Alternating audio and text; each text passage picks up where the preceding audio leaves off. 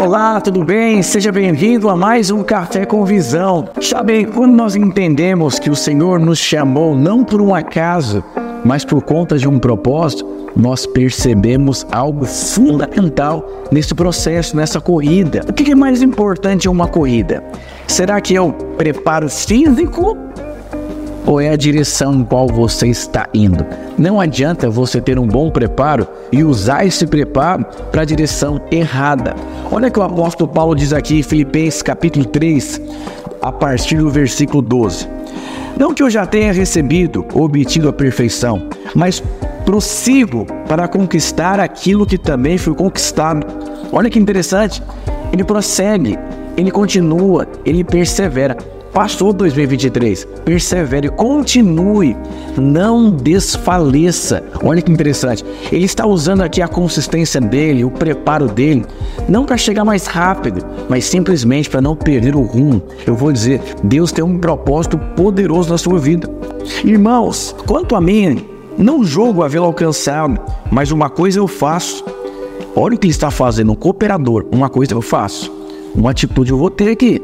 Sabe qual atitude que ele teve? Sabe qual que foi é, o posicionamento dele diante de um novo tempo? Nós estamos vivendo um ano novo, glória a Deus por isso.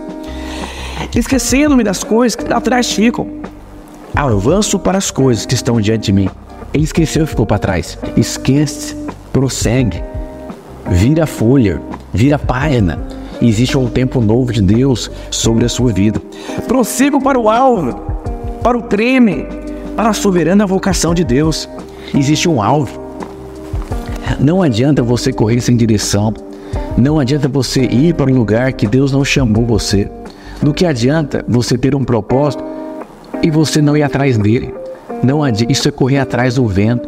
Você quer ser exitoso em 2024? Tenha alvos bem claros na sua vida.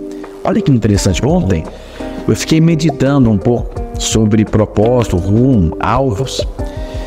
Se eu colocasse você numa estrada reta e tirasse você da sua casa, levasse você lá, 10 quilômetros para frente, ia cansar muito, mas você teria segurança e paz, porque é somente você andar em linha reta que você voltaria para sua casa 10 quilômetros. E se eu colocasse umas vendas nos seus olhos e colocasse você em um carro e entrasse por lugares que você nunca entrou, nunca andou, que você não conhece, mas se fosse a 7 quilômetros da sua casa e jogasse para um lugar sem telefone, o que, que você faria? Eu sei, angústia, perturbação, medo, meu Deus, ansiedade, crise, pânico, por quê? Você está mais próximo da sua casa, mas simplesmente você não tem o alvo, você não sabe como chegar na sua casa.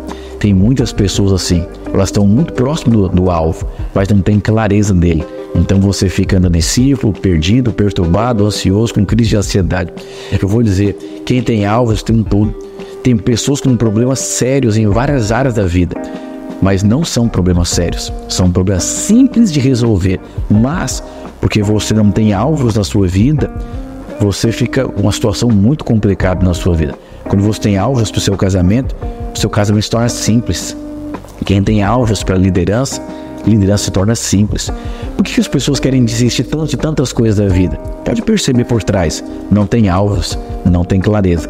É, todos os anos eu defino alguns alvos para minha vida. Eu percebo a idade do meu filho natural, eu percebo o tempo que eu estou vivendo no meu casamento, eu percebo o contexto financeiro que eu vivo, eu percebo o contexto ministerial que eu vivo.